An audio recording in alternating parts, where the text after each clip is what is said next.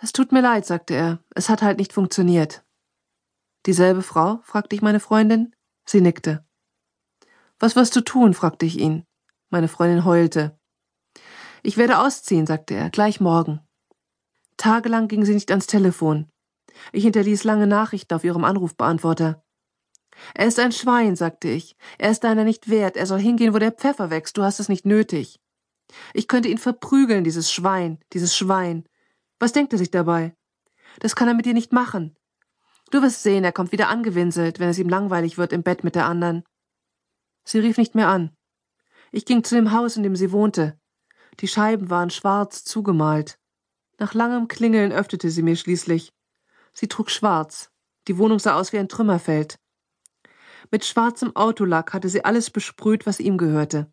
Seine Anzüge, seinen Fernseher, seine Bücher, selbst sein Lieblingsjoghurt im Kühlschrank, das sie noch für ihn gekauft hatte. Er ist erst heute früh gegangen, sagte sie. Er hat all deine Nachrichten auf dem Anrufbeantworter gehört. Wir lachten hysterisch, wir fingen beide wieder an zu rauchen, obwohl wir vor Jahren aufgehört hatten.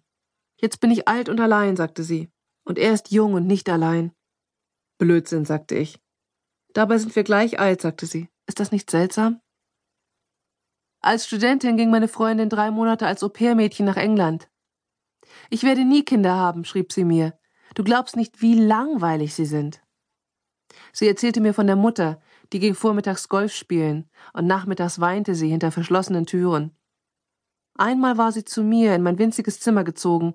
Sie hatte sich mit Karl gestritten. Das war ganz am Anfang. Sie schlief, ohne sich zu bewegen, und wenn sie morgens aufwachte, war sie hellwach. Darum beneidete ich sie. In einer Ecke des Zimmers breitete sie sorgfältig die wenigen Dinge aus, die sie mitgebracht hatte. Sie feilte sich jeden Tag die Nägel und cremte sie sich ein. Meine Freundin schleppte mich mit zu ihrer Yoga-Lehrerin. Diese Frau hat mich gerettet, sagte sie zu mir. Ich wüsste nicht, wo ich ohne sie wäre. Die Yogalehrerin lächelte milde. Sie war mindestens 65 Jahre alt und trug einen weißen Bodystocking, an den Füßen selbst gehäkelte Slipper und um die Schultern ein Dreiecktuch aus dem gleichen Material. Ich bin eine alte Frau, sagte sie zu mir, aber ich werde physisch jedes Jahr ein Jahr jünger. Das klingt gut, sagte ich. Yoga, sagte sie. Sie bestand nur aus Sehnen, Knochen und Haut.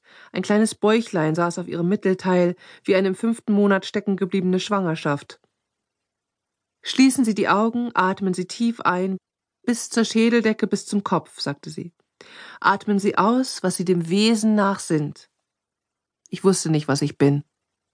Jedes Stück Fleisch, das Sie essen, ist ein Verbrechen, sagte sie. Jede Krankheit ist ein Ernährungsfehler.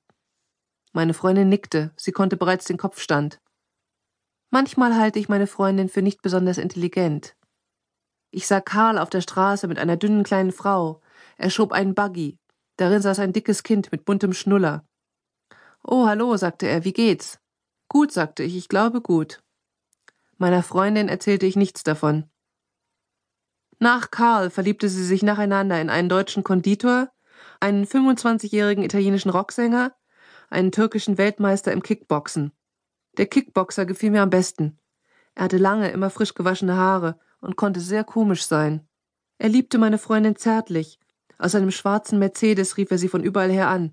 Sie trennte sich von ihm, weil er nicht auf ihrem intellektuellen Niveau war, wie sie sagte. Du bist blöd, sagte ich. Einmal war sie mit Karl zu meinem Mann und mir zum Abendessen gekommen. Die Männer schwiegen sich an. Meine Freundin und ich sprachen mit hoher Stimme über Dinge, über die wir sonst nie sprachen. Die Spargel waren bitter und der Schinken zu salzig. Das erwähnte niemand. Als ich mich mit Anfang zwanzig unglücklich verliebt hatte, trafen wir uns jeden Vormittag bei ihr in der Wohnung und ich weinte. Sie gab mir Tee und nichts zu essen. Sie hörte mir zu und sagte nicht, verlass diesen Mann. Dafür liebte ich sie. Wir saßen an einem See und sahen meinem Sohn zu, wie er planschte. Kinder mit bunten Schwimmflügelchen umschwirrten uns wie Insekten. Ein Radio neben uns plärrte laut Je t'aime. Wir sangen und keuchten beide mit. Je vais et je viens, entre tes reins, viens, maintenant, viens. Wir wälzten uns vor Lachen auf unseren Handtüchern. Die Mütter neben uns pusteten Schwimmflügel auf, cremten ihre Kinder ein und blätterten in der Freundin. Ich möchte auch ein Kind, sagte meine Freundin. Dann sagte sie, Karl hat mich angerufen und mir gesagt, wie sehr er mich vermisst. Vor allem unsere Gespräche. Er hat mit ihr ein Kind, stell dir vor.